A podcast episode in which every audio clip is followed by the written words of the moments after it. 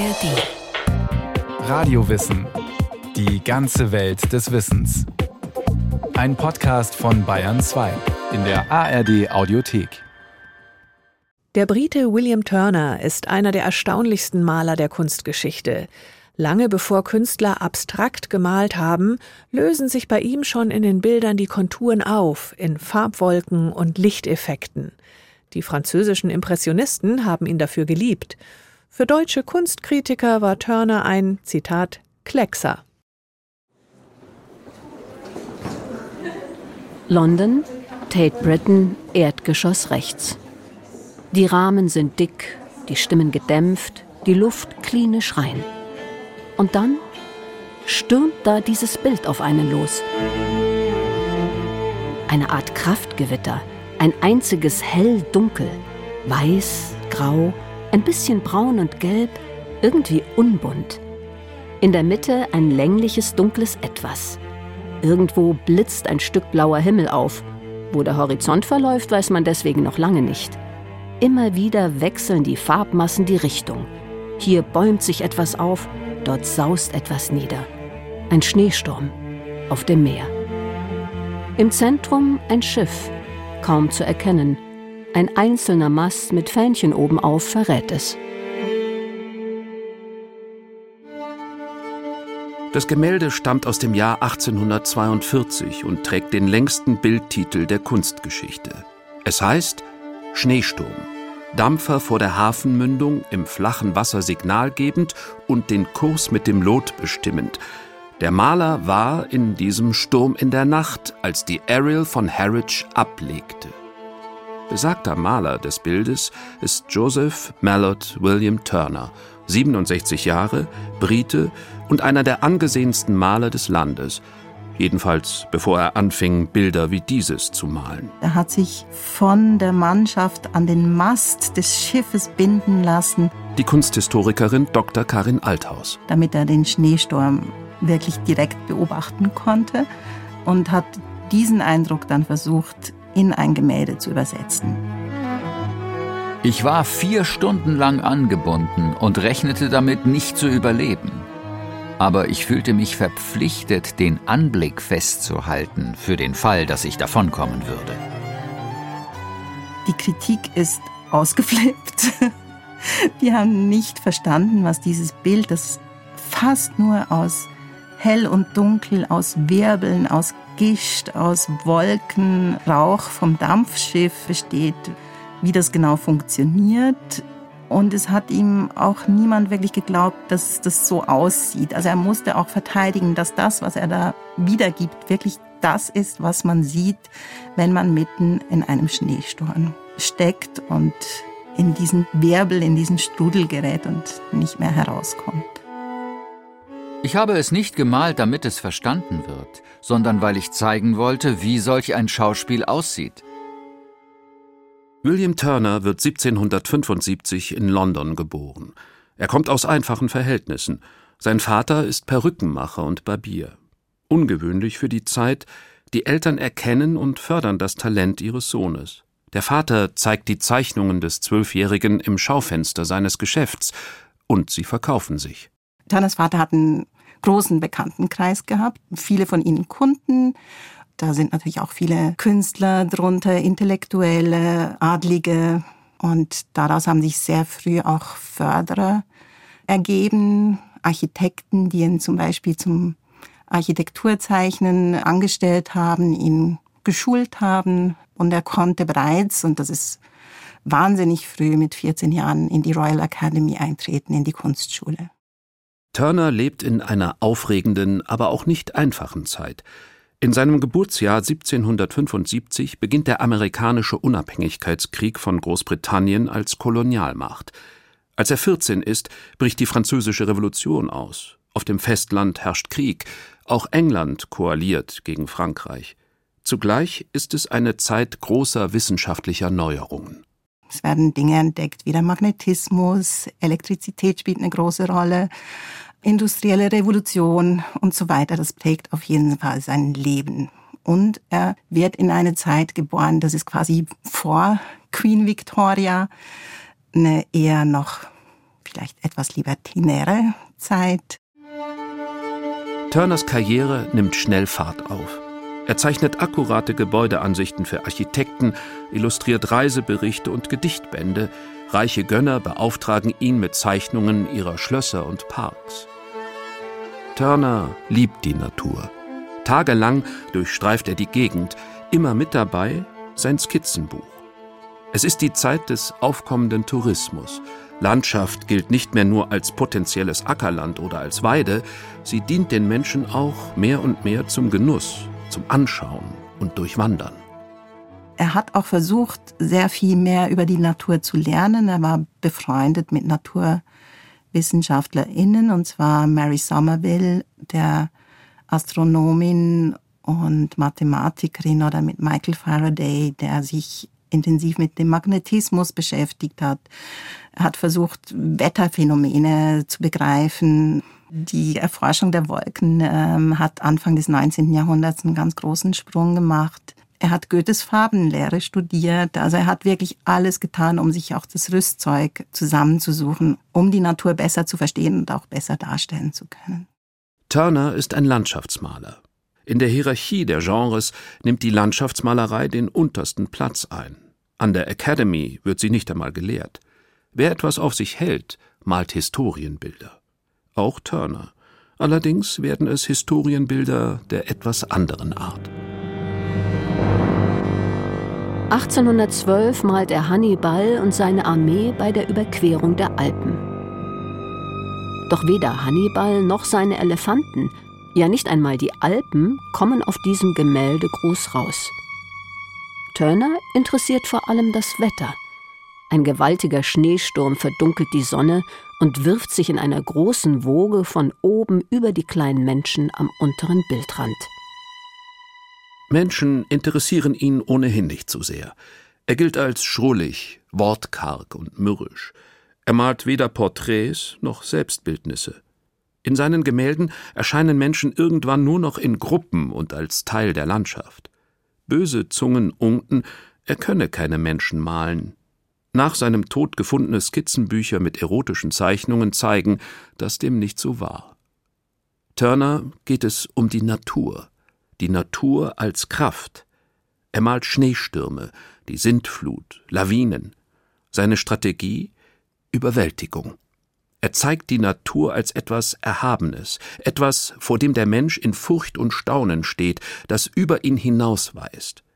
Karin Althaus der scheint ein Ideal davon gehabt zu haben, was Kunst ist und vor allem was Landschaft ist, was Natur ist, das vielleicht schon fast religiös war, also von etwas ganz, ganz ähm, Großartigem, das er unbedingt festhalten wollte. Und dafür mussten halt quasi die Mittel so zurechtgebogen werden, dass das dann auch in seinem Sinne funktioniert.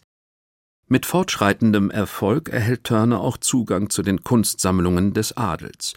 England selbst hat bis zu diesem Zeitpunkt keine wirklich bedeutende Malerei vorzuweisen, doch die Sammlungen beherbergen auch Meisterwerke anderer Epochen und Länder. Was ihn völlig umgehauen hat, war Claude Lorrain, der Landschaftsmaler des 17. Jahrhunderts, Franzose, der zum ersten Mal eine Art von klassischer Landschaft ausgebildet hat, harmonisch schön, teilweise mit Ruinen, mit Menschen, die sich relativ klein in dieser Landschaft bewegen und unglaublich viel Sonnenlicht. Und das hat ihn umgeworfen. Er ist sogar, das ist bezeugt, vor einem Bild so lange stehen geblieben und hat angefangen zu weinen, dass man ihn gefragt hat, was ist denn los? Und die Antwort war, ich werde wahrscheinlich nie so etwas Schönes malen können. Versucht hatte es aber. Er hat sogar Bilder gemalt, die in direkter Konkurrenz zu Claude Lorrain standen und hat in seinem Testament verfügt, dass zwei seiner Bilder neben die beiden Gemälde des Franzosen in der National Gallery gehängt werden. Bis heute hängen sie dort nebeneinander. Claude Lorrains Bild von 1648 zeigt einen Hafen mit der Einschiffung der Königin von Saba.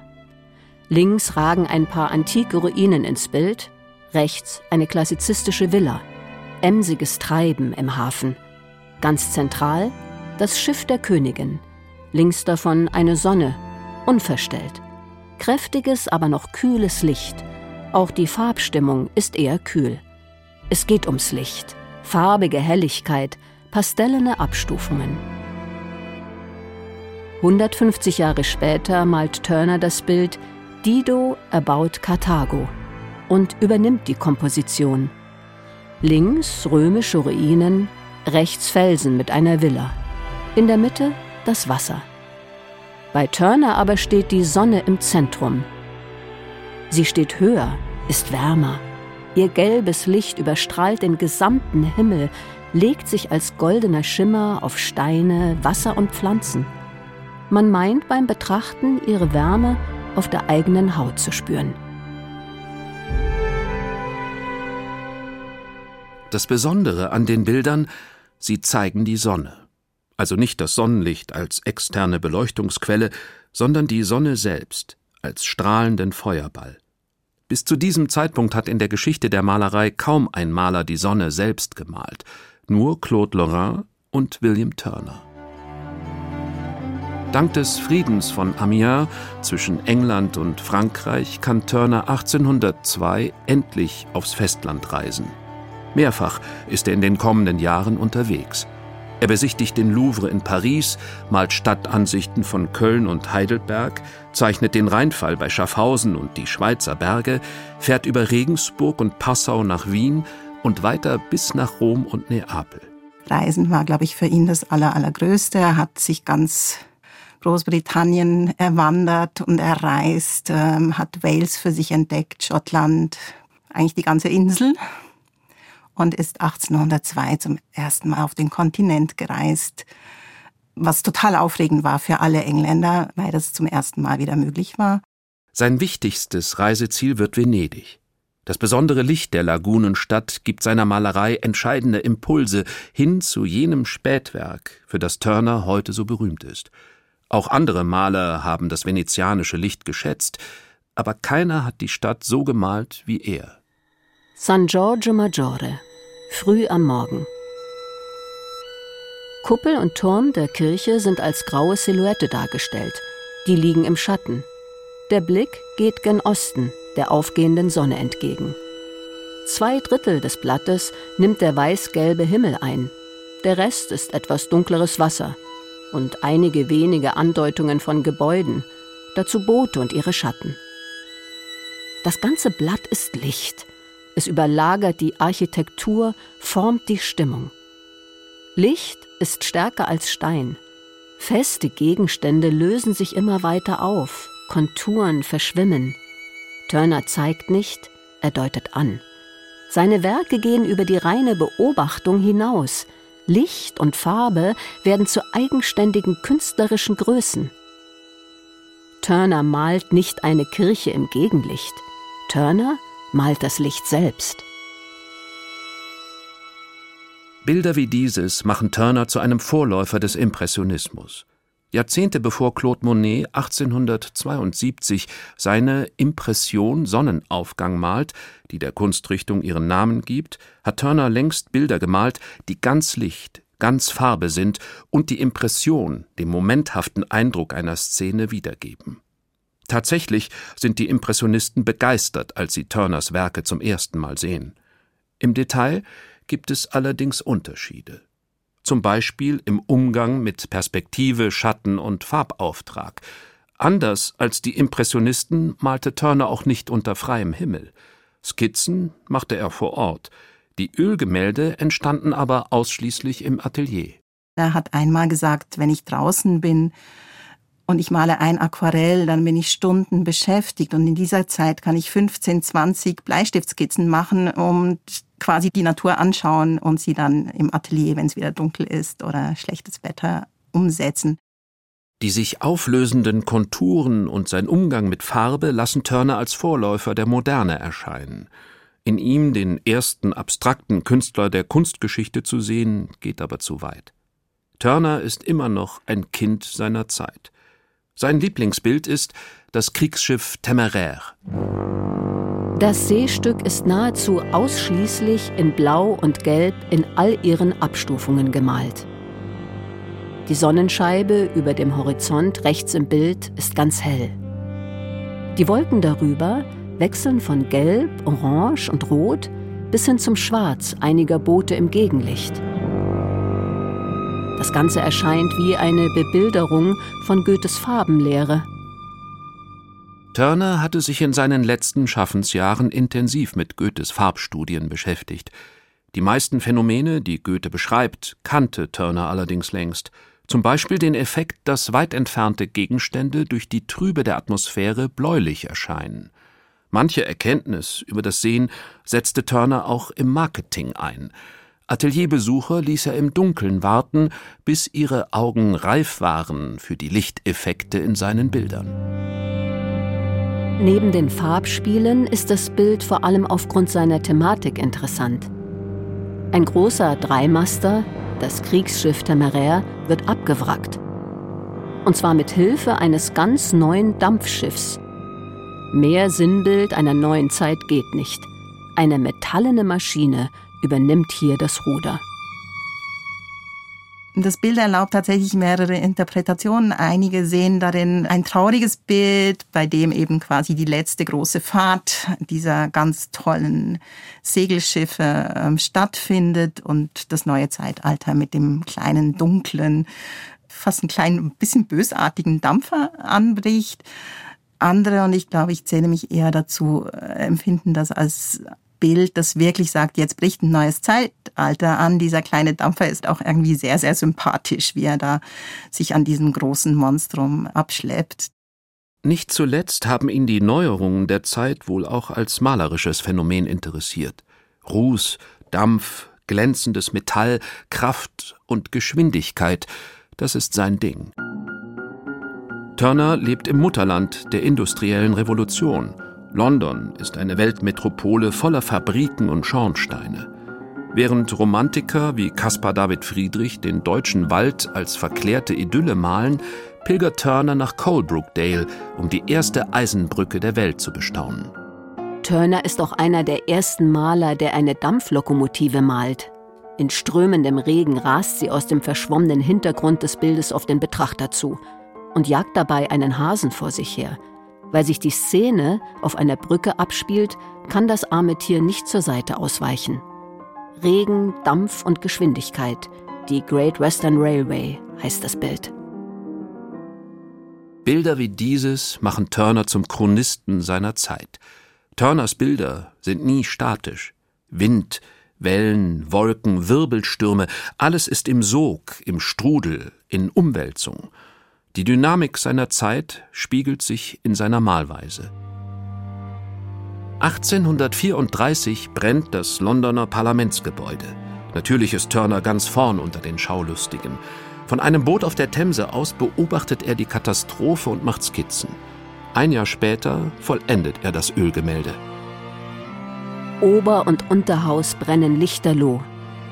Die Flammen züngeln in den Himmel hinein, bis zum oberen Bildrand, Dabei brennt nur die linke Bildhälfte. Rechts sehen wir die Themsebrücke. Auf ihrer Mauer spiegeln sich die Flammen. Der Nachthimmel ist taghell erleuchtet. Das Bild entbehrt jeglicher gesicherter Raumvorstellung. Boote und Brücke lösen sich auf, scheinen mit dem Wasser zu verschwimmen. Am unteren Bildrand tummeln sich die Köpfe einer Menschenmenge, doch man weiß nicht, wo die Menschen stehen. Ausgerechnet er, der Professor für Perspektive, lässt hier alle Regeln der Raumkonstruktion außer Acht. Nicht nur die Dinge, auch Raum und Komposition lösen sich auf. Was bleibt, ist ein intensiver Eindruck und ein Spektakel aus Licht und Farbe. Und eine Maltechnik, die ihresgleichen sucht. Er hat viel Weiß verwendet, er hat Weiß zum Teil unglaublich dick aufgetragen, auch mit dem Spatel. Also das ist sehr beeindruckend, wenn man die Originale sieht, wie viel Farbe da zum Teil drauf ist, nicht in allen Bereichen. Er hat auch Errungenschaften der Farbentwicklung aufgenommen. Es gab ab einer gewissen Zeit neue Gelbtöne, die hat er adaptiert. Die Farbe ist wild hin und her geschoben mit dicken und dünnen Pinseln, mit dem Spatel oder den Fingern. Teilweise kratzt Turner die Farbe auch wieder weg, ritzt mit dem Pinselstiel in die feuchte Farbe oder reibt sie mit Lappen ab. Schicht um Schicht arbeitet er sich voran, auf der Suche nach einem von Licht durchdrungenen Bild der Natur. Doch ausgerechnet jenes Spätwerk, für das wir Turner heute so schätzen, traf zu seinen Lebzeiten auf Unverständnis, ja zum Teil harsche Kritik. Man nennt ihn Overturner, einen Überdreher und Übertreten. Es gibt Karikaturen, wo er mit einem Wischmopp und einem Eimer gelber Farbe ein Bild malt. Turners Persönlichkeit machte es den Kritikern mitunter leicht. Mit zunehmendem Alter wird er immer kauziger, zieht sich immer mehr zurück. Die öffentliche Meinung interessiert ihn nicht mehr. Selbst der berühmte englische Kunstkritiker John Ruskin, der Turner zeitlebens gegen Anfeindungen verteidigt hatte, mutmaßte nach dessen Tod, Turner sei in den letzten Jahren seines Lebens geisteskrank gewesen. Als Turner 1851 stirbt, wird er natürlich trotzdem als Nationalheld gefeiert und mit allen Ehren in der Krypta von St. Paul's begraben, im Herzen Londons. Sein Denkmal zeigt ihn mit Palette und fünf Pinseln in der Hand. Noch heute heißt der wichtigste Preis für zeitgenössische Kunst in England Turner Prize. Turner hat in seinem Testament seinen Nachlass dem Staat vermacht und hat festgelegt, dass eine bestimmte Anzahl seiner Bilder immer öffentlich zu sehen sein sollen. Einerseits zur Ausbildung der Landschaftsmalerei, das war bis zu seinem Lebensende kein Studienfach an der Akademie, also wirklich zur Ausbildung von Künstlerinnen und Künstlern, aber auch für eine interessierte Öffentlichkeit, um die britische Malerei in die Kunstgeschichte einzuschreiben. Also er war durchaus selbstbewusst, was seine eigene Bedeutung in dieser Sache anbelangt. Mit 76 Jahren ist Turner für damalige Verhältnisse sehr alt geworden. Seine Schaffenszeit erstreckt sich auf mehr als 60 Jahre.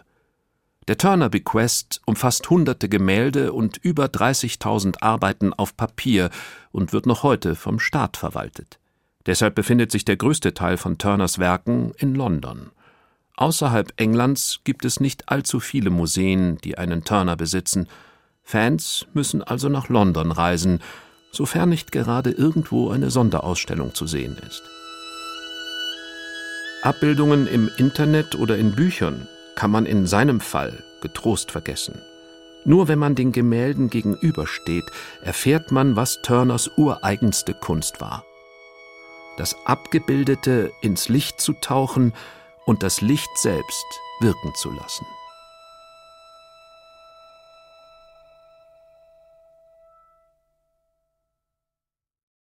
Eine seltene Gelegenheit, Originalgemälde von William Turner in Deutschland zu sehen, gibt es über den Winter in München. Von Ende Oktober bis Anfang März nächstes Jahr zeigt das Münchner Lienbach-Haus eine große Sonderausstellung mit 40 Gemälden und nochmal 40 Aquarellen von ihm. Julie Metzdorf war das über William Turner, den Maler der Zukunft. Lust auf noch mehr Kunst- und Künstlerporträts, zum Beispiel über Bartolomé Murillo, den Maler im Auftrag der Nächstenliebe, zu finden in der ARD Audiothek und überall, wo es Podcasts gibt. Den Link dazu, wie auch Literaturtipps, gibt's in den Show Notes.